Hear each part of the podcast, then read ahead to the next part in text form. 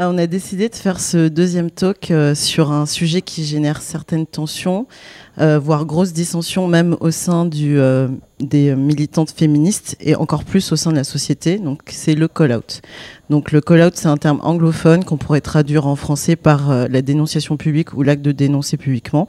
C'est une pratique qui a été mise en lumière par le mouvement MeToo, mais qui existait depuis bien plus longtemps.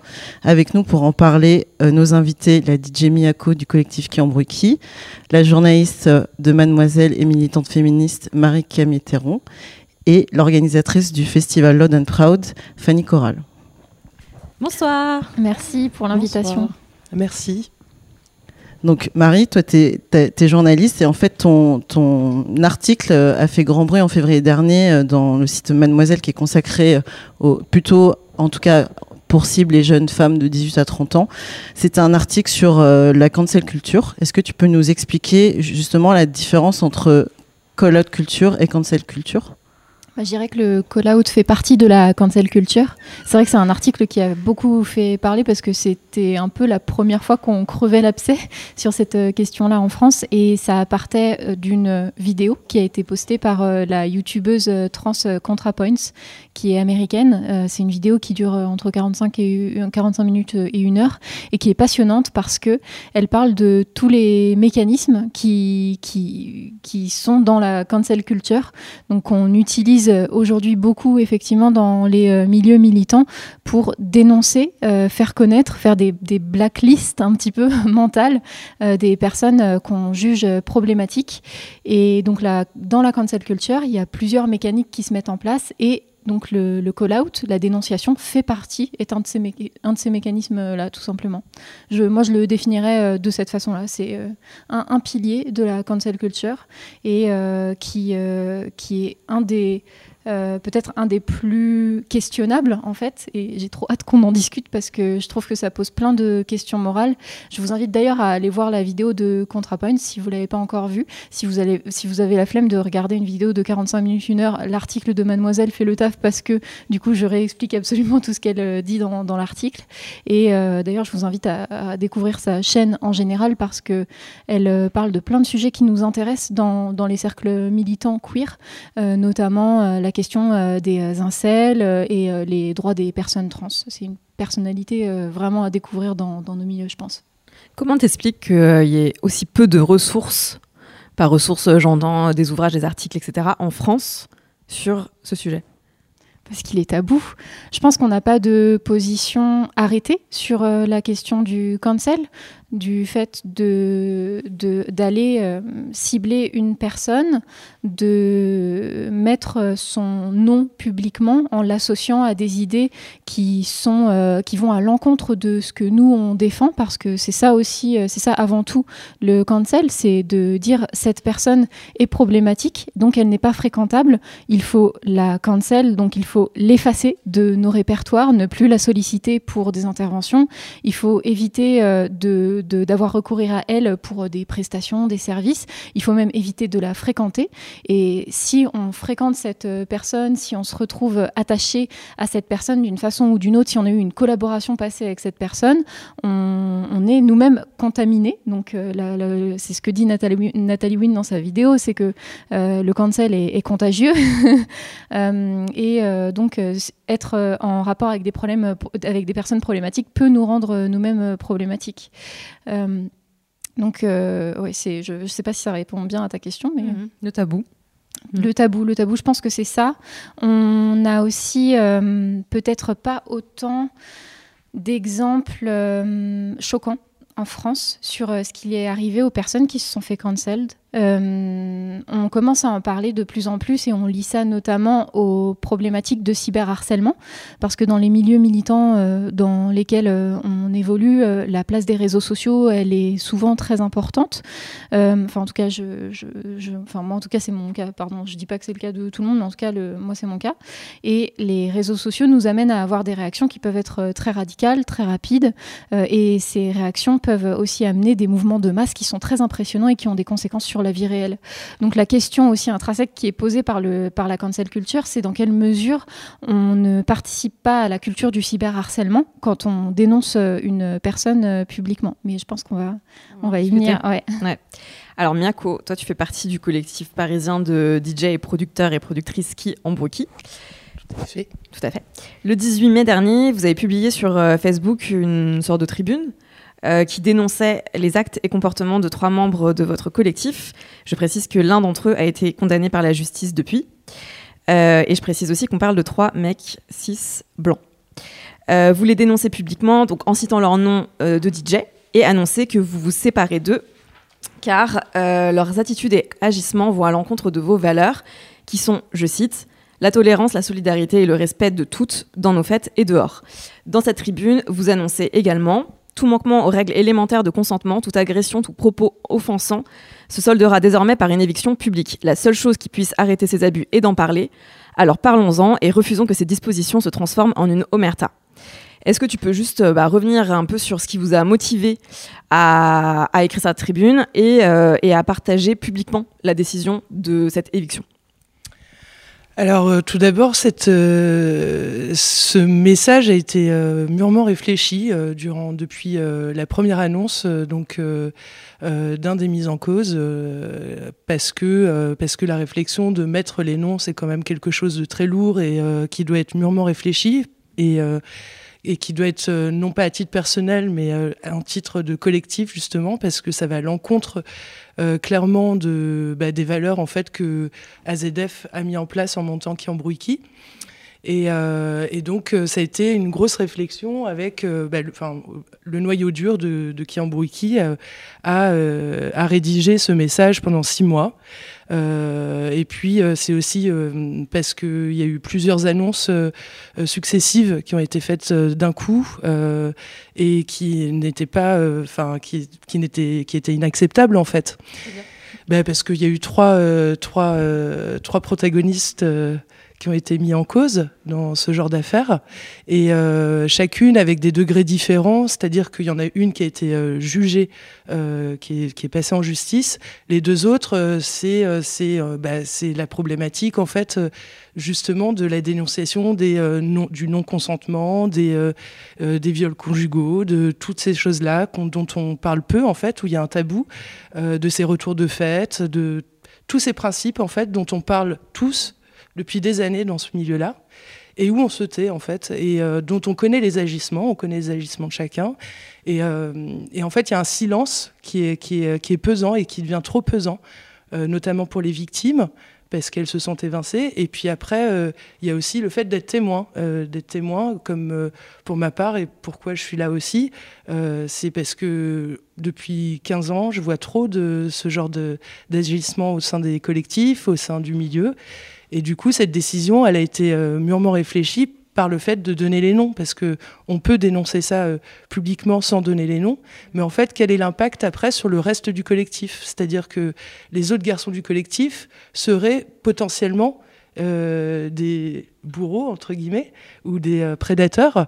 Or, ce n'est pas le cas. Et, et, la responsabilité et que en fait ces personnes-là qui ont été citées prennent leurs responsabilités sur leurs agissements et fasse une résonance aussi euh, auprès, de, bah, auprès de la jante masculine aussi, parce que là, c'est plutôt la jante masculine qui est touchée euh, et qui est, euh, qui est responsable de, de ça sur, euh, sur les cas présentés.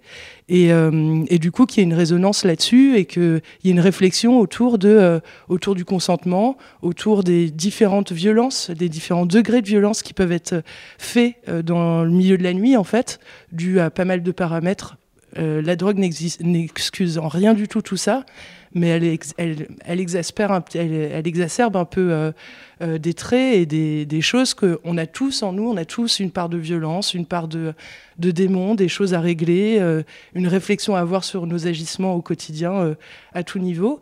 Et ces, agissements qui vont trop loin, en fait, euh, c'est bah, d'y réfléchir et qu'il y ait une résonance auprès des garçons, en fait, à savoir comment ils réagissent, comme quand ils rentrent avec une fille, à savoir comment, comment aussi une fille peut réagir, qu'elle n'ait plus honte et plus peur. Et il ne s'agit pas que la peur change de camp, mais plutôt que le silence en fait, que on arrête de taire les choses, qu'à un moment en fait, quand on sait et que on sait des faits avérés, euh, qu'on en fasse le signalement déjà à notre cercle, cercle, proche, ce que tu disais tout à l'heure Fanny, euh, à notre cercle proche. Et puis après, euh, après le souci qui se place là, c'est que généralement, les, systématiques, c'est que ces personnes-là, bon, bah, tout le monde est au courant dans un petit milieu, puis en fait, ça va se répéter ailleurs dans une autre ville, ce qui s'est produit pour un des protagonistes.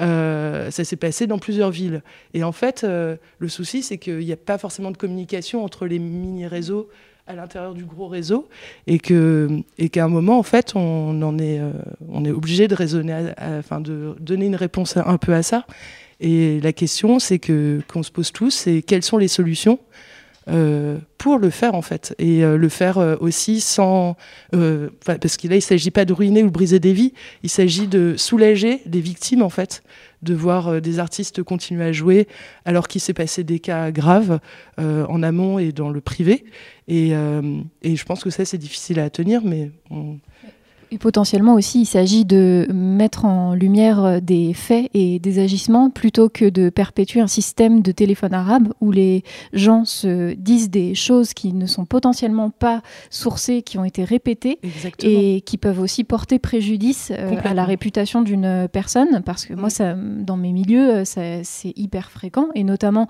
quand on parle de personnes qui ont un petit peu de pouvoir, qui sont des personnalités publiques, notamment sur Internet, on a envie de les faire descendre de leur piédestal et euh, mhm. notamment le, la dénonciation peut être un moyen euh, d'atteindre leur euh, réputation. Mhm. Donc finalement, mettre ça au grand jour et en plus comme vous l'avez fait euh, d'après ce que tu racontes euh, dans le cadre légal mhm. judiciaire ça permet de remettre la justice à sa place mhm. et de pas de, de, pas donner toute la loi à une justice populaire qui est aussi très prise aux tripes et qui est dans qui est dans l'émotionnel là où parfois il faut peu revenir à la raison et prendre du temps long pour euh, réfléchir aux meilleures euh, choses à faire dans ces situations-là, quoi, protéger avant tout euh, les victimes, les futures victimes. Pour faire le parallèle avec, avec MeToo, l'année dernière, il y a une tribune qui est, qui est parue dans Télérama, qui a été signée par, je crois, près de 700 artistes femmes. Euh, donc c'est le collectif FEM qui avait lancé euh, cette, euh, cette tribune. C'était pour dire stop au sexisme dans l'industrie musicale. Alors il y a eu une très belle presse, voilà, les gens en ont parlé, etc. Et puis après, il y a eu des réunions, oui, oui, oui. Et puis après, ben plus rien. Hein. Voilà, pas grand-chose. Et donc moi, la question que je me pose, c'est est-ce que il faut une vague de dénonciation à la MeToo dans le monde de la musique pour que il y ait un truc qui se passe, pour que euh, la parole se libère. Fanny, est-ce que tu euh, Je sais pas. Moi, je crois que si la justice et si euh, la police ah, ce mot est moche, hein, ce mot, mais bon, si la police et la justice faisaient bien leur travail et correctement leur travail, on ne serait pas obligé d'en arriver là, en fait. Si la société n'était pas sexiste, homophobe, on n'en serait pas là, en fait. Et souvent, dans les luttes d'émancipation, il y a euh, toujours un moment, c'est comme l'adolescence en fait. C'est à l'adolescence, tu, tu, veux tuer ton père et ta mère, quoi. Tu es obligé de les tuer en fait, euh, symboliquement pour pouvoir t'arracher à ça et pour pouvoir avancer. Et euh, dans les luttes d'émancipation, pour faire bouger la société, il y a toujours des nécessités de violence d'y aller fort pour que ça bouge. Sinon, c'est très figé. La France est extrêmement figée. On voit ce qui se passe là avec euh, les dénonciations de racisme. Euh, la France n'est pas raciste. Non, mais personne n'est raciste. Non, non, non, non. Voilà. Et, euh, et par rapport aux violences sexistes, aux violences, toutes ces violences-là qui ont lieu essentiellement sur des femmes ou des queers ou ce genre de choses, il y, a une, j'ai l'impression qu'il y a une nécessité d'aller vers quelque chose qui, au final, est extrêmement violent, parce que c'est extrêmement violent de outer euh, quelqu'un euh, sur les réseaux sociaux. Euh, je crois qu'on le fait jamais, enfin, comme l'ont fait qui embrouille qui, ils l'ont, l'ont pas fait. c'était pas genre ouais, on va le faire. Non, enfin, tu vois, quand tu fais ça, c'est genre c'est lourd de faire ça. C'est lourd elles ont rien à y gagner à le, faire non, en fait. T'as rien à y gagner, t'as rien à y gagner à le faire et c'est difficile. Adèle Haenel, ce qu'elle a fait, c'était difficile de le faire. Tu, tu, elle, risque de briser sa carrière. Mais il y a, y, a, y a comme un passage obligé pour ouvrir une brèche Et pour faire changer les mentalités et d'avoir cette violence-là, pour changer les mentalités, peut-être que après, on sera peut-être plus obligé de passer par là. Parce qu'il y aura euh, euh, un encadrement psychologique pour les victimes, on aura changé le fusil d'épaule, c'est-à-dire quand une fille dira euh, il m'est arrivé ça, on la croira, on la prendra en charge.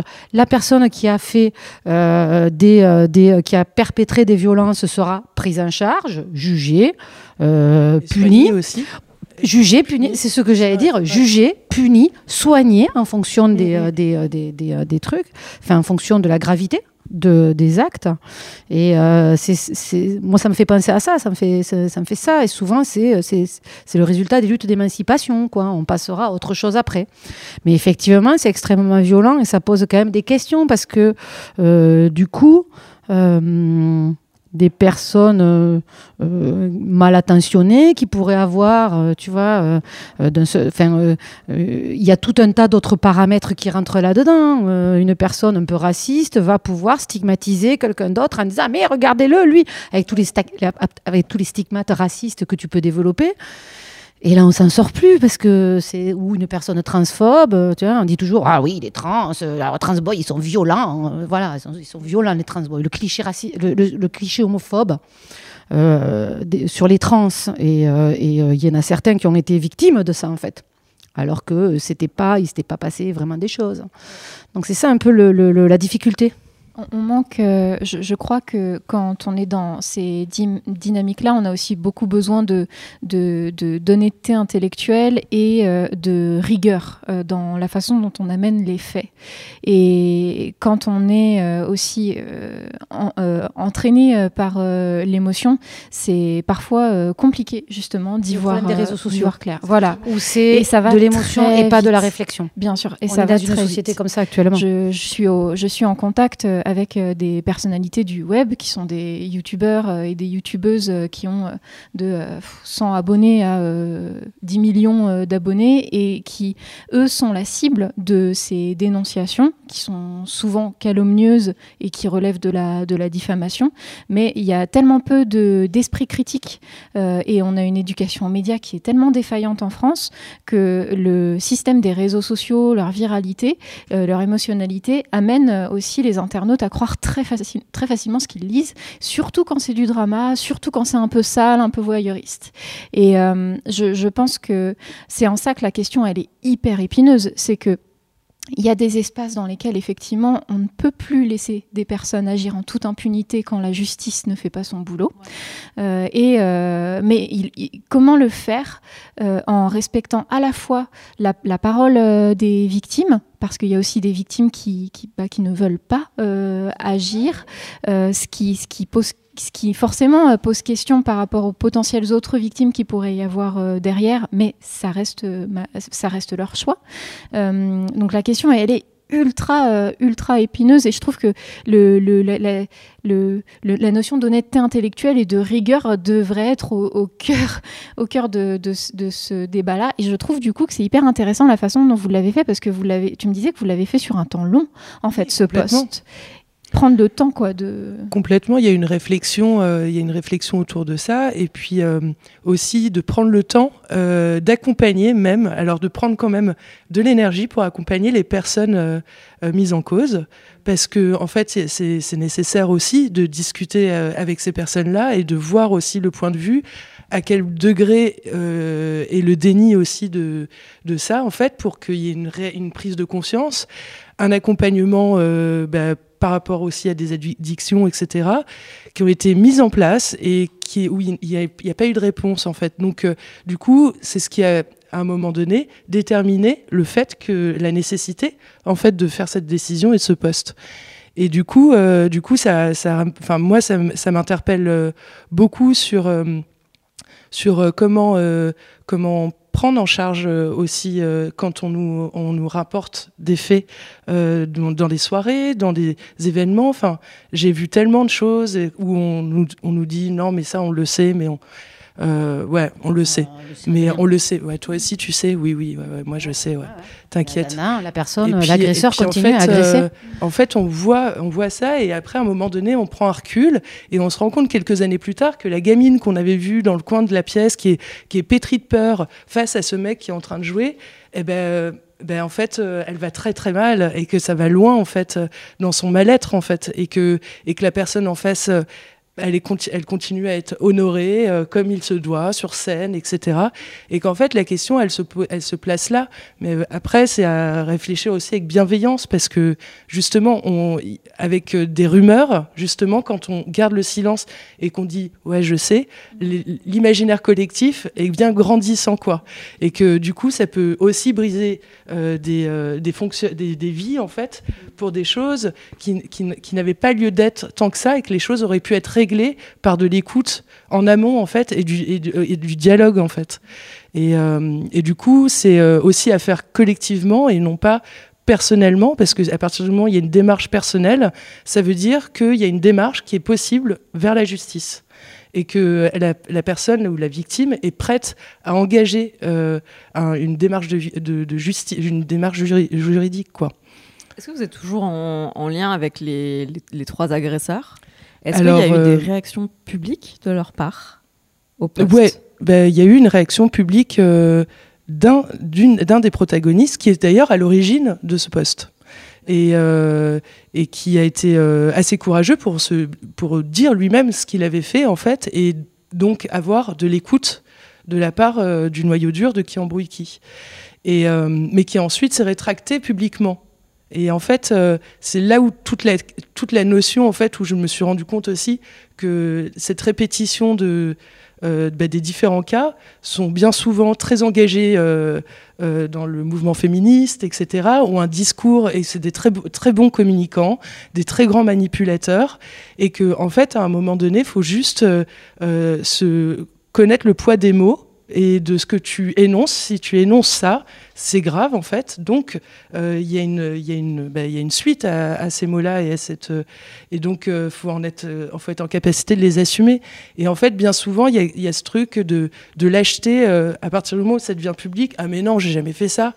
Oui, mais en interne, ça a été notifié très clairement, mot pour mot en fait. Donc du coup, ça a une importance en fait à nos yeux, par exemple, en tant que femme, quand on voit ça il y a une réaction qui se crée en nous. Après, euh, elle doit être réfléchie, cette émotion, et elle doit être, euh, elle doit être euh, mûrie. Mais, mais du coup, oui, il y a une réaction, et du coup, il y a une réaction de, de la part de quelques-uns d'entre nous, en fait, qui était nécessaire. Et puis aussi, de la part. Enfin, il y a eu un mouvement par rapport à ça, par rapport à cette réponse qu'il a pu avoir, qui est je comprends le droit de réponse et c'est totalement normal, mais après, il faut être en phase avec ses engagements et ce qui a été dit en amont. Et c'est juste ça le, souci. Après, il n'y a pas de brisage de vie ou de cassage de carrière. En fait, Alors ça, c'est souvent un argument qu'on entend, c'est euh, euh, le call-out, euh, ça peut gâcher la vie de la personne qu'on dénonce. C'est quoi votre... vrai quand c'est fondé, quand c'est bancal sur les fondements et quand il y a l'émotion, comme tu dis en fait. Et en même temps, non, en fait, c'est pas le cas. Euh, l'intention n'est pas là, en fait, quand elle est réfléchie. Marie, tu veux réagir? Bah, moi, il y a un truc que je trouve intéressant dans la démarche que vous avez mise en œuvre et qui est ultra importante et qu'on n'a pas sur les réseaux sociaux, c'est le, le, principe de, de, croire au principe de présomption d'innocence, en fait. Et du coup, d'aller aussi interroger les personnes qui sont accusées d'avoir fait euh, certaines choses et de les mettre face à ces, ces, bah, ces, euh, ces accusations. Euh, je pense que ça, c'est quelque chose dont malheureusement on se passe un petit peu trop, sous, un petit peu trop souvent dans la justice sociale euh, sur les réseaux sociaux. Mm, mm. Euh, c'est ça qui nourrit justement les rumeurs. Euh, et une fois qu'une personne est accusée, son, droit, son droit de réponse, il est bien sûr existant, mais il ne faut bien comprendre qu'avec la, la viralité des publications sur les réseaux sociaux, le droit de réponse n'est jamais aussi visible que l'accusation elle-même. Et Internet ne pardonne pas. je prends l'exemple de, de, Vincent Glade et de toute l'affaire de la Ligue du LOL qui a éclaté l'année dernière, qui a fait grand bruit pour moi, c'est un exemple de cancel qui est, enfin, c'est un cas d'école. on est sur des personnes qui, du coup, un an et demi après que l'affaire ait éclaté, se sont toujours, alors qu'il y a après, je voudrais. J'ai un doute sur le jugement. j'ai un doute sur le jugement euh, qui a été rendu. Je ne sais pas si c'est déjà passé en procès ou pas, donc je ne voudrais pas dire de bêtises euh, là-dessus. Mais euh, toujours est-il que, par exemple, Vincent Glade, dès lors qu'il fait un tweet aujourd'hui, même si ça n'a aucun rapport avec euh, le féminisme, euh, la Ligue du LOL, euh, le travail dans une rédaction ou je ne sais quoi, on vient toujours lui rappeler ce qui s'est passé, quelles sont les accusations. Et, et très peu de... trouver un nouveau travail, ah, bien sûr, très bien rémunéré, un, très bon poste. Hein. Ah oui, et bien sûr. Et je, attention, je suis pas du tout en train de d'excuser ce qui s'est passé. Par contre, je pas, je dis juste qu'il il est pas si brisé que ça, le mec. Non, non, je sais, mais il par est contre... juste grillé d'internet. Mais non, le mec a un boulot de rédac chef, je sais pas trop où. Enfin, ah ben, pour lui. c'est ça, la misère et c'est ça la puissance des dominants. Ce que, aussi, ce hein. que, ce que je veux dire, c'est que eux, parce que là, c'est une question de dominant et de dominé. Oui, mais le, travail, le travail d'enquête n'a pas pris en compte le, contact de ces personnes-là, en fait. C'est-à-dire qu'on a, on a enquêté sur euh, des, discours euh, qui ont été tenus et ce dont on s'est rendu compte après coup, et les médias qui ont relayé aussi toute cette affaire et qui l'ont fait euh, monter en épingle l'année dernière, ont fait un mea culpa un an après en disant putain, en fait, on a déconné, notre travail d'enquête c'est pas un boulot d'enquête de pas aller demander, de pas euh, aller chercher les personnes accusées et ne pas leur demander leur version des faits, même si leur version des faits peut être mensongère, même si elle peut, euh, elle peut ne pas être prouvée, etc. Rien que la démarche d'aller demander la version des faits aux personnes qui sont accusées, ça repose sur le principe quand même, un principe de justice qui est important. Ouais, je sais pas, parce qu'en fait, malgré tout, euh, euh, aller demander aux euh, dominés Oh là là, t'es malheureux, tu t'es fait griller alors que tu t'es comporté comme un bâtard et que tu as fracassé la vie de je sais pas combien de meufs parce que justement tu étais dans cette position de dominant où tu savais qu'en face tu avais des personnes qui ne pourraient pas réagir parce qu'elles étaient terrorisées, qu'elles étaient dominées. Et on sait très bien que quand on est dominé, on est on est on est fragile, on est moins prompt parce que ce mec là il a je crois enfin je sais pas j'ai l'impression que ces gens là ils vont pas aller se frotter à euh, plus fort qu'eux. Ils vont se frotter à ils allaient ils, allaient ils allaient cogner sur euh, la stagiaire la petite journaliste euh, gentille. Enfin ils allaient pas taper sur la tête de Laura Adler par exemple. Tu vois? Qui est peut-être plus auquel une femme qui est tu vois qui les domine. Non, mais il s'agit pas. pour moi, il s'agit pas d'aller les, interroger sur euh, leur capacité à être euh, mais après, de leur euh, système de domination, mais il s'agit avant tout d'aller leur demander quels sont les faits selon lesquels eux ils. Ouais, mais. alors que le, vrai truc, c'est. pour moi, c'est juste le principe de justice, quoi. Ouais, c'est un principe de justice. Le problème, c'est qu'il n'y a pas de. S'il y avait de la justice, s'il y avait la, s'il y avait de la justice, on ne serait pas là en fait. Tu vois Oui, mais ça ne euh, doit, pas nous faire oublier les principes même d'humanité, même, quand les, même quand les actions de ces personnes mais par exemple, font oublier leur humanité. Tu vois, le truc, c'est que si on, ne va pas chercher aussi les explications, si on va, si on n'interroge pas les, les personnes qui sont dans cette histoire, comment est-ce qu'on fait avancer Je suis d'accord avec toi, mais ça dépend comment on les interroge alors. Bien sûr, et c'est en ça que je, c'est pour ça que je te parle de netteté intellectuelle, tu vois. Je pense que c'est hyper important d'avoir cette rigueur. C'est pour moi, c'est un, travail de, rigueur et, euh, et, et, oui, et d'honnêteté intellectuelle. Je crois que j'aurais pas d'autres euh, termes que ça. Et même de respect par rapport à la victime, parce qu'il y a qu'elle-même qui sait aussi ce qu'elle a vécu en interne et. Euh, est-ce que et juste la confirmation en fait Est-ce que dans la presse les victimes ont été interviewées? Est-ce qu'il n'y a pas eu que tout le raout autour du truc et puis c'est tout? Est-ce que la presse ne s'est pas intéressée que à ça en fait, au scandale? Les filles, est-ce que les filles ont été interviewées? Oui, oui, il y a eu euh, beaucoup de témoignages euh, des victimes. Et, euh, et, par contre en contrepartie, on n'a pas du tout eu de version des, bah, la version des personnes qui étaient accusées. pourtant, il y en avait une trentaine hein, sur ce groupe-là. Donc c'est pour moi, c'est un angle mort qui doit nous questionner dans, la démarche et dans la méthodologie d'enquête qui doit être mise en œuvre aussi pour que la lumière soit faite. Et aussi qu'on puisse... je trouve que ça nous évite de nous prendre euh, aussi euh, le scepticisme des, euh, des personnes qui ne veulent pas croire et qui ne comprennent pas que ce système continue d'exister. Je pense que c'est un moyen important euh, c'est un, un, moyen à mettre en œuvre qui est important aussi pour parce il est parce qu'on doit être irréprochable quoi. Le vrai truc c'est questionner le système plutôt que de, de, questionner les individus au-delà de ça. Bien sûr, parce que aller voir recueillir la parole de Vincent Glade qui se serait défendu piteusement certainement comme il a fait sur Facebook en disant oui mais non quand même c'était pas si grave que ça j'ai pas fait ça c'est pas vrai. Enfin bon what the fuck, on s'en fout. Par contre, questionner le système, et j'ai l'impression que même à cette période-là, quand il y a eu cette histoire-là, on a beaucoup de mal en France à questionner le système. et même à les questionner, par exemple, les rédacteurs en chef des médias dans lesquels ils officiaient. rien que ça. Il n'y a personne. alors, alors que, par exemple, à la rédaction des Inrock, euh, je me rappelle, ils ont euh, sorti beaucoup de gens, ils ont pris une rédac chef fille, enfin bon, ils ont fait un peu leur, leur ménage en interne. Mais malgré tout, ce que les gens disaient, c'est que tout le monde était au courant de ces agissements. Et, tout le monde les, les, acceptait. Et c'est exactement le même problème avec les agresseurs dans nos mmh. milieux. avec, euh, mais le vrai problème est un problème de domination, en fait, et de questionner la domination dans nos sociétés. Une mise, euh, en question par rapport, euh, par rapport aux garçons comme aux filles, justement, aux garçons de se mettre en, en alerte par rapport aux, aux, agissements en fait, de leurs copains. Parce qu'il y a souvent en fait, quelque chose qui se crée.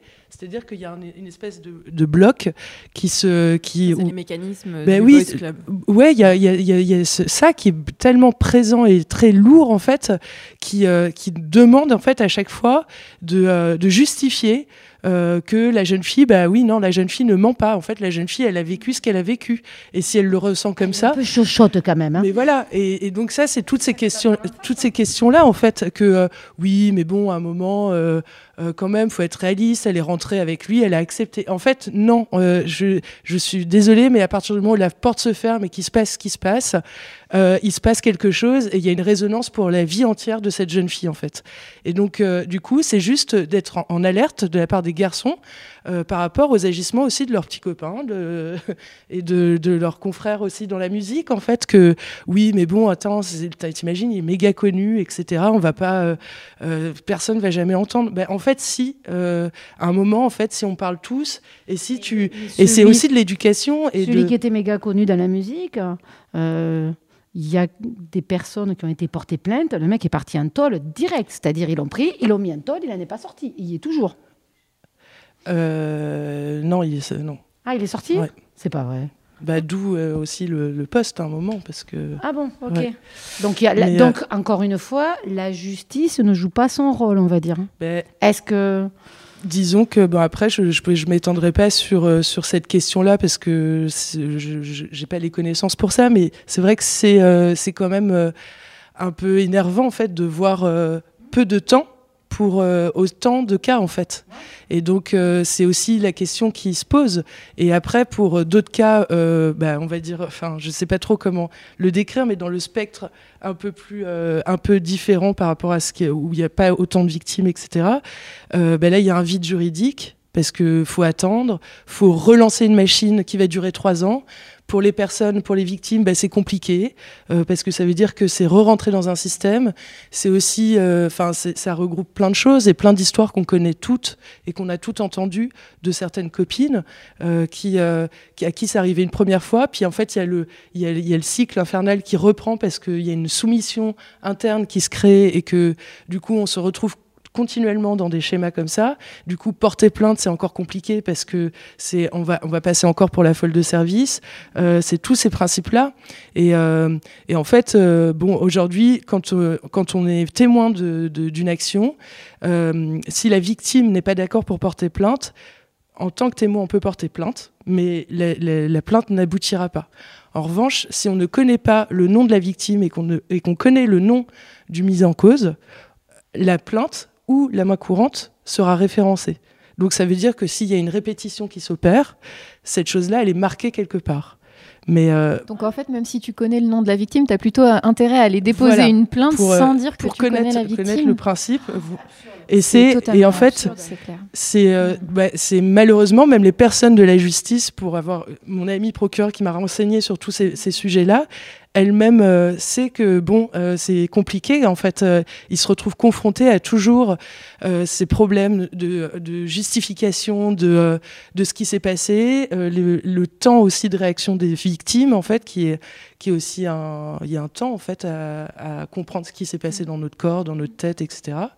Et que, et que ce temps-là, en fait, n'est pas attribué par la justice, en fait parce qu'il faut des, faut des preuves, euh, faut des preuves tangibles, des examens gynécologiques de suite, des choses.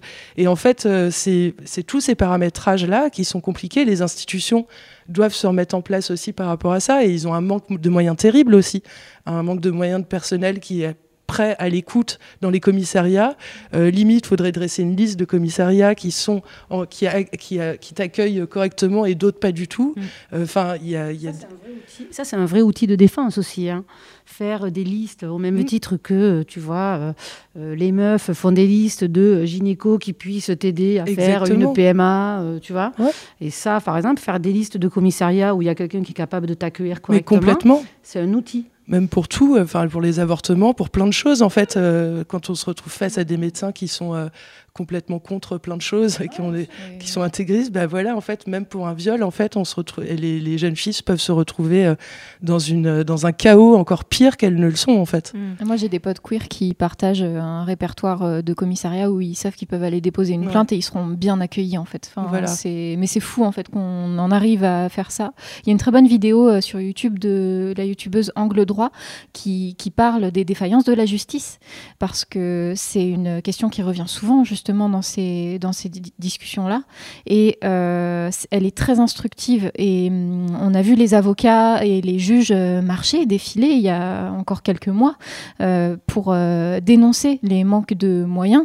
Mm-hmm. en fait, ils auraient pu défiler avec les flics parce qu'ils sont eux aussi dans la machine et le système qui, qui, manque de moyens. Je trouve que c'est intéressant aussi de connaître ce, de, de prendre, de, de connaître ce, ce contexte-là pour prendre en compte toute la complexité de la situation, notamment dans le cas d'une de, bah, de, situation qui va jusqu'à une, une action judiciaire. Quoi. Mm, mm. On a aussi pu voir le cas de Sandra Muller, qui est la femme à l'origine du hashtag Balance ton port, euh, qui avait donc dénoncé son ancien euh, patron, l'ex-patron de la chaîne Equidia, et qui s'est pris un procès en diffamation euh, des suites de ses tweets. Voilà. C'est très risqué pour une, euh, une personne euh, qui est euh, victime d'un homme de pouvoir, et pouvoir, ça peut vouloir dire aussi simplement avoir de l'argent, mm. de, de, de, de, recourir au call-out. et il y, a beaucoup, il y a, y a vraiment beaucoup à perdre. Ça, c'est une, une évidence. Je crois d'ailleurs que le cas de Sandra Muller n'a pas encore été jugé, en tout cas le, le, procès en diffamation. pas les conclusions encore. Mm. Et du coup, elle continue à vivre avec ça en suspens mmh. euh, pendant des années, et c'est enfin c'est encore le chemin, euh, le schéma qui se répète quoi. Alors que la meuf, en plus, elle a lancé un mouvement qui est historique quoi. complètement. Et justement, pour rebondir sur euh, les problèmes de fonctionnement de la justice, je vais revenir sur le cas d'Adèle Haenel, qui a fait une tribune dans Mediapart en novembre mmh. et qui disait pourquoi elle préférait dénoncer plutôt que porter plainte parce que selon elle, donc je cite, le système judiciaire ne fait pas des violences faites aux femmes sa priorité, et trop peu d'affaires de violences sexuelles aboutissent à une réparation pour les victimes. Et donc, on sait que seulement 2% des viols euh, donnent lieu à une condamnation en France. Est-ce qu'on, enfin, comment on peut faire en sorte que la justice s'améliore sur ça, pour qu'elle soit plus efficiente, et aussi comment on peut faire pour que les victimes soient mieux accompagnées, justement, c'est ce que tu mettais en avant par rapport au parcours, enfin, le fait de soigner les victimes aussi. Tu me poses la question pour que je pose à toutes, à toutes réponse. Si seulement, si seulement on avait des réponses. Moi, en fait, je, je, suis euh, foncièrement contre euh, la cancel culture et je sais que je vais me faire détester euh, du fait de, de dire ça. je suis, je, je, je, ne suis pas je, suis contextuellement contre le call-out. Donc, euh, je trouve que ça dépend vraiment énormément des, situations. Euh, je, pense que ce qui est vraiment important euh, dans ce genre de situation, c'est de réussir à se blinder un maximum pour être backup quand on est une victime qui a envie d'aller au front, quoi. Parce que effectivement, quand la justice fait défaut je, c'est normal d'avoir envie de faire justice soi-même, qui, qui peut, qui peut le reprocher. En gros, c'est ça cette histoire, c'est, c'est faire justice soi-même en fait, parce que la justice est complètement défaillante. Moi, la question que je pose, c'est quand on veut faire justice soi-même, est-ce qu'il est, euh, euh, est-ce que c'est -ce c'est une bonne idée euh, d'emmener une partie d'Internet avec soi Parce que dans le cas du cancel euh, et du call-out, notamment bah, sur Twitter, quand on dénonce publiquement une personnalité, on, lui envoie une vague de cyberharcèlement qui, déjà, d'une, est punie par la loi. Je pense que c'est important de rappeler que participer... Aujourd'hui, le cyberharcèlement, il est défini simplement par le fait de participer à une vague. C'est pas parce que... C'est pas, pas envoyer 10 tweets à une personne, c'est envoyer un tweet à une personne qui a reçu des centaines de tweets dans, dans la journée. Donc il euh, faut bien prendre conscience qu'en fait, on participe à une vague de cyberharcèlement, même avec un seul tweet insultant en fait. Euh, et moi, ce qui me dérange justement, c'est cette idée euh, de, d'utiliser aussi les, les, moyens que les bourreaux eux-mêmes mettent en place, la violence que eux-mêmes mm. ils utilisent pour nous-mêmes faire justice. Je pense que notre force, elle est collective. Ça, j'y crois. Je, suis dans le secteur associatif, je suis dans les assos depuis 15 ans, moi aussi. Et on la tire ensemble, cette force. Hein. Quand on est seul, tout, c'est trop compliqué. Il faut être super bien entouré. Euh, pour autant, je, trouve que le, call-out euh, et euh, la cancel culture trouvent ses limites dans les dynamiques de cyberharcèlement qui, qui sont d'une violence inouïe et, et qui ne s'arrêtent pas malheureusement aux réseaux sociaux. On parle de, on parle de, gens qui, euh, qui se font euh, souhaiter, donc c'est-à-dire qu'on fait des canulars téléphoniques euh, en appelant la police et en donnant l'adresse de la personne en disant que elle, elle, elle est dangereuse et qu'il faut une intervention. on parle de personnes qui sont qui se font qui se font livrer euh, des, des, dizaines de pizzas euh, par euh, jour parce que, et qui doivent les payer, hein, parce que ce serait trop sympa si on se faisait livrer des, dizaines de pizzas gratos, mais en fait, il faut les payer quand le livreur il arrive. On parle de personnes qui se font insulter dans la rue. un exemple pour moi de cyberharcèlement qui est hyper marquant, c'est celui de Marion Séclin qui, a même fait un TED Talk très intéressant si vous avez l'occasion de le voir. Championne de France de cyberharcèlement, plus de 40 000 euh, commentaires et messages euh, directs qui lui ont été envoyés.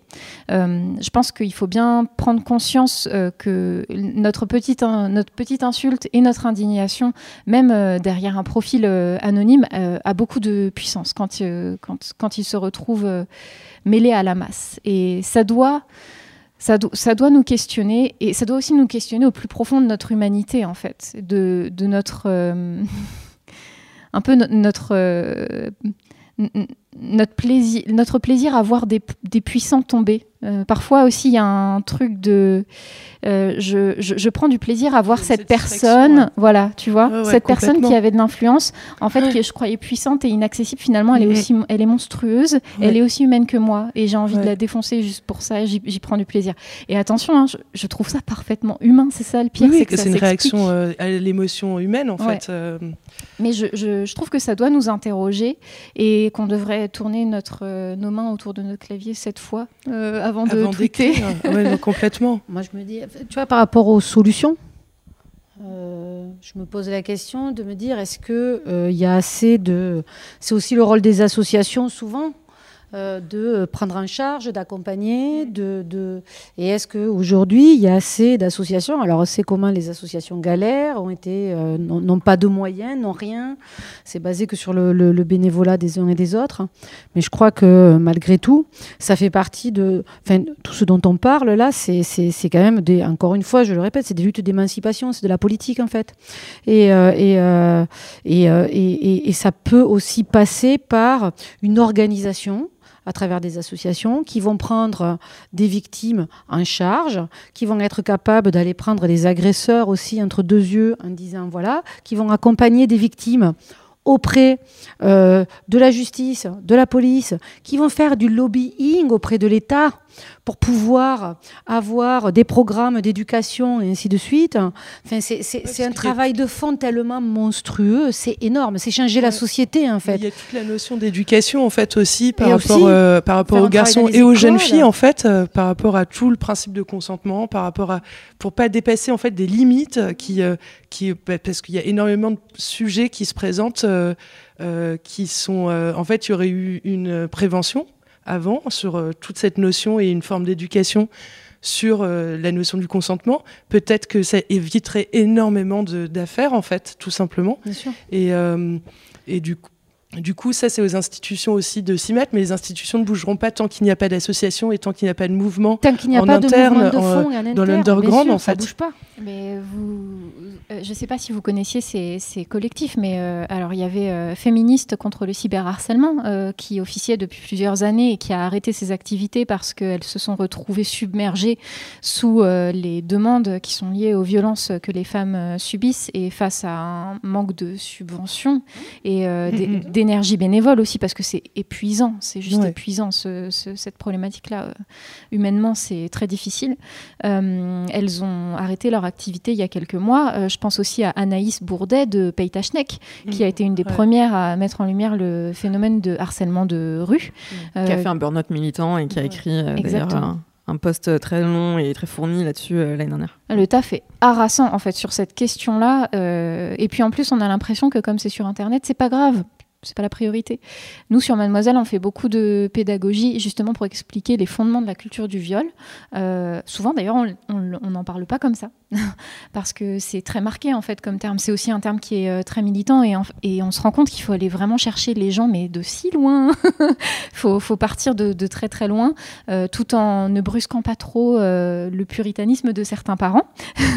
et Mademoiselle fait ce taf de pédagogie auprès des lectrices pour qu'elles aussi elles deviennent des ambassadrices de cette euh, pédagogie, en, tout, en, tout en douceur et sur la longueur et dans un parcours qui est un peu plus long. Mais euh, quand on les interroge, ne serait-ce que sur leur euh, cours d'éducation sexuelle, c'est une catastrophe. Hein. Mm-hmm. Elles sont une minorité à en avoir et dès, que, dès lors qu'il y en a, nous, ce, qui, ce que les jeunes profs nous remontent, c'est qu'il y a une montée au créneau des parents en mode on va apprendre à mon enfant à se masturber. Non, mon enfant n'a pas de sexualité, ce n'est pas vrai vraiment, si, il va falloir vous y faire. Vos enfants ont des sexualités, même bien plus tôt que vous le pensez. Mais euh, on, est aussi dans une culture enfin, catholique. Hein, euh, et, euh, Hypocrite aussi par rapport à ça. Bah, ça, c'est sûr. c'est vrai. C'est clair. Enfin, moi, je crois qu'au-delà de, de, de, la sexualité, c'est comment on élève les garçons et les filles, en fait et, comment, et comment on élève les garçons, en fait. société C'est-à-dire qu'on apprend, aux, on apprend aux filles. La culture du non. Euh. Ah, non, on apprend aux filles à se défendre des garçons. Mais pourquoi on n'apprendrait pas aux garçons à respecter les filles, quoi, à se comporter, euh, tu vois Et il y a un vrai boulot de fond euh, qui devrait être le travail, un travail au niveau de l'éducation nationale en fait, parce que les enfants, ils passent plus de, à la limite, les enfants, ils passent plus de temps à l'école qu'avec leurs parents. Les enfants, ils sont éduqués par, enfin, j'ai l'impression que les enfants, ils sont plus éduqués par l'école que par les parents. D'ailleurs, les parents, ils l'ont vu là pendant le confinement, ils ont pris cher, les pauvres. Et euh, et euh, il y, a un vrai souci, mais il y a, absolument pas de volonté politique d'aller vers là en fait, en tout cas. Il y a aussi l'éveil des consciences pour les gens qui ont la vingtaine aussi en fait, où je et puis même en fait des, personnes qui ont nos âges euh, ou euh, qui se sont réveillées en fait au fil des années en se disant ah oui effectivement ça c'est pas normal en parce que en voyant des, messages aussi euh, forts de la part de certaines associations du milieu de la nuit aussi de voir les choses évoluer.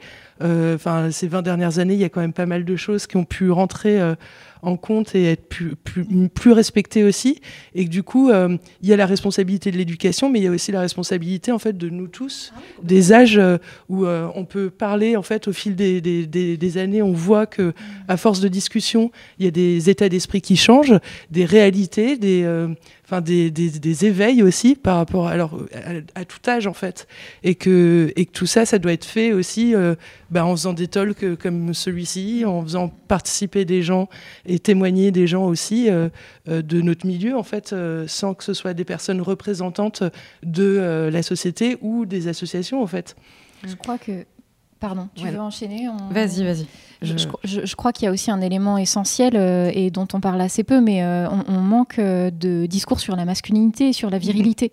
Et tant qu'on ne prendra pas le temps de s'adresser aux mecs sans prendre un angle culpabilisant, on n'arrivera pas à les gagner à notre cause. De, masculinité toxique à masculinité fragile. Voilà. Et là, c'est. ça, c'est quand même un problème. Ils sont bloqués. J'ai tellement ah, de mecs autour de moi qui sont bloqués, alors qui sont paumés dans leur masculinité. C'est pas leur faute, ils sont responsables de rien. Mais alors qu'au départ, ils étaient toxiques parce que c'est toxique la masculinité. C'est euh, hyper, hyper, c'est hyper toxique. Mais comme ils sont tous là en train de faire oui, là, mais bon, tu comprends. Mais maintenant, ils sont devenus fragiles et on a perdu en force en fait. C'est dommage. Je suis d'accord avec toi. Trop de moins moi. Vas-y, continue, Marie. Oh, je suis pas trop d'accord avec ça. Moi, je pense. Je, pense... pas, en fait. Je pense que ça se réveille. Euh, enfin.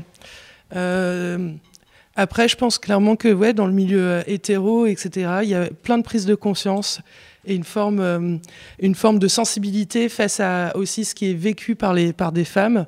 Alors, euh, c'est pas général, mais c'est existant. Mm. Et j'ai plein de, plein de garçons autour de moi qui réalisent qu'effectivement, ils, ils, ils ont eu des agissements ou des fonctionnements par, euh, bah, par une éducation et par euh, la génétique aussi parle parce qu'on on a rabâché tout le monde, on a éduqué les filles d'une certaine manière depuis la nuit des temps et on a éduqué les garçons d'une autre. Et, euh, et tout ça, en fait, même s'il il y a des petits changements qui se créent, c'est aussi ancré et que et qu'il y a des réveils qui se font et des réveils où moi je suis assez étonnée et assez optimiste face à ça parce que je vois les, les changements. Je, je fréquente pas d'hétérosexuels. Quelle méchante. Ah, grave. je m'emmerde pas. On équilibre le tout, euh, Fanny, t'inquiète. moi, ce que je vois, en fait, c'est qu'en laissant, euh, en, laissant ce champ complètement vide, euh, il se, le problème, c'est qu'il se dirige vers des communautés qui sont encore plus toxiques que, que, que ce, qui, que, ce, qu'on, que ce que nous, on perçoit juste, en fait. Et il n'y a, pas de, a pas de discours, enfin, il y a très peu de discours bienveillants autour de la masculinité aujourd'hui qui, qui prend un peu les mecs par la main. D'ailleurs, le peu de discours bienveillants, euh, il vient des femmes et pas des mecs eux-mêmes. Même eux, ils n'arrivent pas à se retrouver dans les discours. Justement, je trouve que depuis les années 70, les femmes font un travail et on fait tout le boulot, quoi. Et eux, qu'est-ce qu'ils ont fait comme travail depuis 60 ans Exactement. Putain de merde? Ouais, mais en fait, ils font rien, oui, ils mais bougent pas, ils sont campés sur leur oui, mais en même ça fait 60 ans qu'on leur dit, mec, il y a un problème. et, maintenant, on arrive en 2020, ils font, oh non, mais bon, tu comprends, mais en même temps, moi, je, suis fragile. Tu sais, moi, je suis dans des milieux où, dès qu'ils prennent la parole, on leur dit, ferme ta gueule. Comment est-ce que tu veux que du coup ils aient une capacité d'agir si on leur dit juste parce que tu es un cycle ferme ta gueule Non mixité masculine, ils se regroupent entre eux pour. Alors ça existe, ça s'appelle les CA des grandes entreprises. non, mais en, réalité, je, pense qu'il y a un travail en mixité. Alors, je vois quelques youtubeurs qui sont en train de faire ce, taf-là. Euh, je sais pas si vous connaissez. ça doit venir d'eux, en fait. Ça doit pas venir de nous. Exactement. Et bah, justement, j'allais te. C'est à, venir d'eux. On, a fait le boulet, nous. J'allais fait le boulot, quoi. Mais ça y vient, ça y vient, je pense. Ah oui, oui. Ça y, vient. Mais progressivement. Mais tu vois, il y, a un youtubeur qui s'appelle Danny Caligula qui aujourd'hui traite les questions de masculinité et de virilité différemment, justement en sortant de la toxicité. Et en plus, c'est quelqu'un qui est, qui est queer, donc euh, juste ça fait du bien. Il vient des femmes et des queers, des PD et des queers. Bien sûr. Mais écoutez, on peut compter que sur nous-mêmes. Hein, c'est pénible. Mais, je, mais c'est encore un, boulot qui est euh, minoritaire, tu vois. Et moi, j'ai hâte que, qu'on arrive à avancer là-dessus pour euh, simplement qu'on euh, qu'on ait plus de force quoi dans ces dans ces questions-là. Mais je bon, pardon, on dérive un petit peu de, de la. Et encore, je trouve que c'est lié parce que la, la cancel en culture. C'est complètement lié. Euh. oui, oui. Pour sortir de là, en fait. Donc c'est lié. L'éducation des mecs, oui. Mais c'est, moi je crois qu'en fait, tant que les mecs, entre eux, en fait. ouais, tant que les mecs ne se prendront pas à main, on ne pourra pas avancer. C'est juste, c'est à eux de se prendre en main. La résonance, par exemple, du message qui embrouille elle est aussi de, elle est aussi dans l'éveil de, de certains, euh, certaines consciences masculine en se disant euh, eh ben ouais, ma poule, euh, t'as vu comment t'as agi euh, l'autre fois euh, Il y a dix ans, t'agissais comme ça. Aujourd'hui, t'agis, t'agis, comme ça. Et en fait, ben c'est pas bien. En fait, tu devrais pas faire ça. En fait. Et ce que tu m'as raconté il y a un an, ben c'est pas cool. En fait. Et c'est aussi, je pense qu'il y a cette, ce réveil-là qui se, qui s'opère et où j'entends en fait en, en discutant avec des garçons qui ont réagi à ce, poste-là, où j'ai pu discuter en message privé, où il y a ce réveil qui s'opère. C'est vrai que sur ton poste, sur le poste, et toi tu avais partagé, il y a eu le poste et tu as réagi, et j'ai été assez étonnée. euh, de voir plein de garçons qui réagissaient. C'est surtout des garçons qui réagissaient et qui réagissaient assez positivement, en fait, en Bien disant sûr. Ouais, merci de le dire. euh, Enfin, voilà. Voilà. parce que eux-mêmes s'en rendent compte et qu'en fait, il y a aussi un, un- une chose, un truc de, de puissance, de, euh, euh, de, de gros mecs, euh, où à un moment, ben, ces, ces garçons-là, ils se font aussi écraser par cette culture euh, de, de, de gros bolos, et qu'en fait, quand ils ouvrent leur gueule, ben, en fait, c'est- compliqué, c'est compliqué parce qu'ils se font pas entendre. Mais que maintenant, il y a une résonance. Ils se font traiter de PD, c'est normal. hein. Oui, voilà, enfin, tout, tout simple, en- entre autres. Et, et que du coup, il y a quand même cette résonance et où maintenant, ils, ils- ils se permettent aussi de, de s'afficher publiquement et de mettre des posts sur leur, sur leur mur. Et, et pourtant, parfois, pour certains, je croyais loin, euh, j'ai- j'y étais loin d'y croire, en fait. Et en fait, si, complètement, en fait. Et donc, euh, donc c'est pour ça que je reste très optimiste sur le principe où ça commence à s'éduquer entre eux aussi, en fait. Mais, euh, mais pour ça, il faut, leur, faut laisser aussi le, la parole et le flambeau à ça, en fait. Mais euh, ça fait trop longtemps aussi Ouais. qu'on lutte. Peut-être que c'est c'est juste important de préciser que les, les, les violences existent aussi dans nos communautés Mhm. hein, et ne concernent pas que les hommes euh, cis. Ouais, complètement. Voilà, petite euh, précision et aparté. D'ailleurs, si vous voulez euh, vous renseigner sur le sujet, il y a un article qui est, qui est paru il y a quelques mois de Manifesto sur les violences intercommunautaires. Voilà. Euh, moi, j'ai une question. Si demain j'apprends que un tel ou un tel, un DJ, un artiste, etc., est, est, est un agresseur, je fais quoi? En tant Euh, que attends, témoin, je, je- genre, genre ah, je suis, je- voilà, exactement. Je suis organisatrice d'événements et j'apprends qu'un DJ qui est, euh, bah, je sais pas, peut-être prévu euh, sur un plateau Mhm. euh, est un agresseur. Qu'est-ce qu'est-ce qu'on peut faire? La grande question, c'est de savoir euh, quelles sont les, les- les sources et les teneurs de, de- de ça, en fait, si c'est régulier ou si c'est, comme tu disais tout à l'heure, euh, une espèce de, de, de répétition, enfin de, de, de téléphone arabe, en fait, où il se passe. juste Ouais. l'expression téléphone arabe, c'est une expression raciste. Oui, oui, ah oui, toi- On va arrêter de le. de le- Excuse-moi, je suis désolée. Il y a pas de Euh, problème. Je suis désolée, c'est euh, désolé. je m'excuse. Non, c'est de ma faute, j'ai utilisé en premier. Mais du coup, est-ce que vous avez un, un synonyme? Alors, un synonyme, euh, comment? Pardon? Ah, merci. Très bien, merci. Je, prends, je Téléphone note, je mets dans ma poche. Je le garde maintenant. Vas-y, continue. ouais. Mais, euh, mais oui, en fait, euh, ça- après, euh, quand il y a cette répétition et, de ces cas, et que c'est des cas, euh, que c'est des cas proches et dont on connaît vraiment enfin, la teneur, en fait, et que c'est pas juste une énonciation lointaine ou de- une réputation, euh, c'est aussi de, de- de- de connaître ça. Et d'où le principe aussi de, mettre les, de placer le mot entre, entre euh, organisateurs aussi. euh, par rapport à ça et mettre en alerte en fait sur ces agissements quand ils sont répétés. Donc d'aller communiquer avec la personne concernée, c'est ça le. bah, euh, concernés ou Se avec renseigner sur ou les se sources, renseigner en en fait, sur les bah, sources en fait de base euh, et d'en discuter entre promoteurs en fait quand c'est arrivé dans, chez un autre promoteur ou enfin qu'il y ait une communication et un dialogue en fait euh, entre Et après, s'il faut le, s'il faut le blacklister, tu le blacklistes. Mais Voilà, il y a quand même, euh, euh, un- je crois qu'il y a un minimum quand même de distance à prendre avant toute chose, avant de réagir. Mais après, on sait tous que, euh, malgré tout, on est complices. Il faut être honnête. hein. Euh, moi, je, on sait tous qu'il y a certains euh, DJ qui sont un peu borderline et, et qui, qui, qui ont pas, enfin, qui continuent à, à tourner et ainsi de suite. hein. On l'a tous vécu. ouais, bah, On l'a tous vécu. on s'est tous retrouvés confrontés à ça Ah, on a tous été complices de ça. Alors après, bon, voilà. T'es pas d'accord?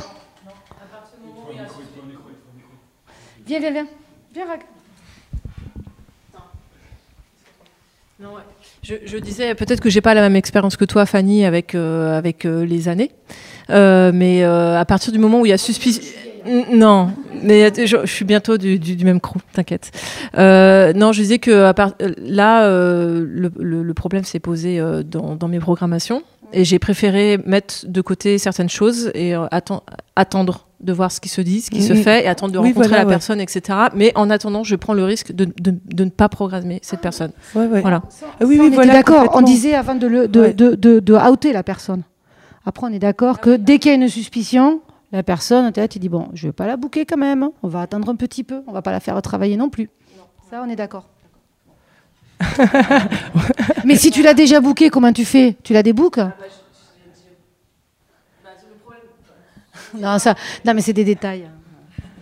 Mais moi, en, tant qu'organisatrice euh, d'événements, parce que chez Mademoiselle, Mademoiselle euh, donc je suis, euh, je suis journaliste, mais je suis aussi organisatrice d'événements. Mais vous vous, doutez bien qu'en contexte de Covid-19, les événements, voilà. Et notamment, on fait des gros stuff comme, qui ressemblent vraiment beau. Enfin, en termes d'ambiance, ça ressemble vraiment à ce que vous faites en soirée chez Barbiturix. Donc, ça a l'air super cool. Et j'ai forcément été confrontée hein, à plusieurs reprises à, des personnes, euh, notamment dans ma liste d'invités, où on me disait euh, celui-là, il s'est pas super bien comporté à la dernière fête, donc juste si tu pouvais éviter de l'inviter. Et ben moi, en fait, ce que je fais dans ces cas-là, c'est que j'appelle la personne ou je lui envoie un message et je lui dis pourquoi. Alors, on m'a dit qu'il s'est passé ça la soirée. Qu'est-ce qui s'est passé? Et en fait, je, je, alors attention, je, pense que tout le monde n'est pas capable de faire ça parce que ça demande d'avoir un petit peu de cran, de confronter aussi les gens directement. Euh, mais euh, moi, j'ai plutôt cette dynamique d'appeler la personne pour savoir euh, ce qui s'est réellement passé, d'en discuter aussi avec la personne qui porte ces accusations. Et pour moi, il y a un no-go. C'est si la personne qui porte ces accusations me dit je ne peux pas, ça me, ça, je ne veux pas que cette personne soit là cette soirée, sinon je ne viens pas. c'est clair que bah, je préfère que la personne, surtout si elle fait partie de mon organisation, euh, se sente bien dans ma soirée. Et donc, je, par précaution, je n'inviterai pas la personne. Mais euh, c'est très, euh, c'est très situationnel, quoi. Faut aussi prendre en compte le contexte. Enfin, d'ailleurs, je suis même pas sûre qu'il y ait une réponse évidente pour pour tout, quoi. C'est Miyako?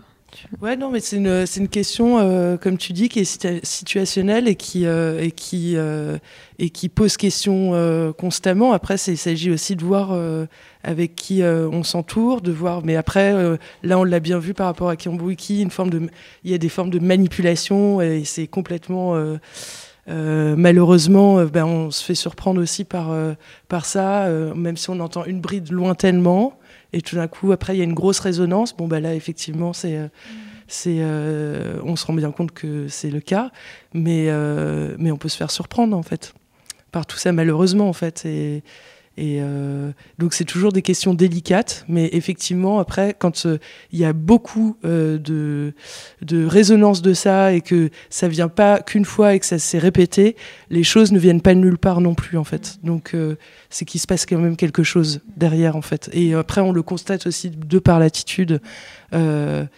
De ce genre de personnes en fait. On se rend compte euh, très vitement, enfin très rapidement que On les yeux dessus, on se bah rend ouais, compte on que regarde merde, un peu je et l'avais on pas vu. focus et là euh, on fait voilà, il y avait tel et tel détail auquel que je n'ai pas forcément voulu voir parce que j'ai été aveuglée par des propos qui étaient qui allaient à l'encontre de ce genre d'agissement.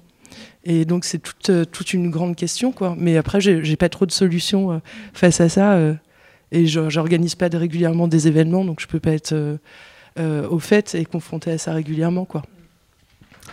Est-ce que vous avez des, il y a des ressources que vous voulez peut-être partager, Marie euh, Je sais que tu euh, as plein de YouTube, j'adore. Voilà, exactement. YouTube est ton ami, mais si tu veux, euh, voilà, pour des gens qui voudraient se renseigner, euh, Mm. s'éduquer. Mais aussi pour les personnes qui seraient victimes aussi de- d'être cancel, parce que de ce que j'ai compris, on est, en fait, il y a personne qui est à l'abri de ça. Ouais, complètement. Et ça aussi, c'est un truc qu'on oublie de dire. Hein. C'est pas parce qu'on est une personnalité publique euh, ou euh, parce qu'on a fait des grosses. Enfin, même en ayant l'impression d'avoir jamais fait de crasse dans sa vie, on n'est pas à l'abri du cancel et du call-out. hein. Je pense que c'est aussi hyper important d'avoir cette humilité-là à un moment. On a tous merdé. On n'est pas tous. En plus, sur, on n'est pas né militant pur. enfin, c'est normal.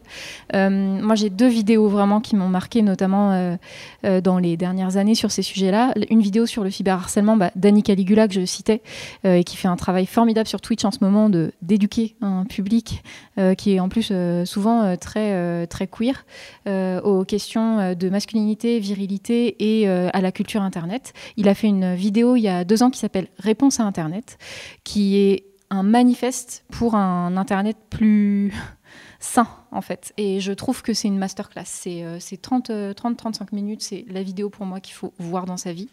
Et bah, du coup, la vidéo de ContraPoints, euh, Nathalie Wynne, sur la cancel culture, qui explique tous les mécanismes de la cancel culture, parce que ça nous permet, en démontant ces mécanismes aussi, en les décortiquant, de prendre conscience de ce qu'on fait quand on cancel quelqu'un.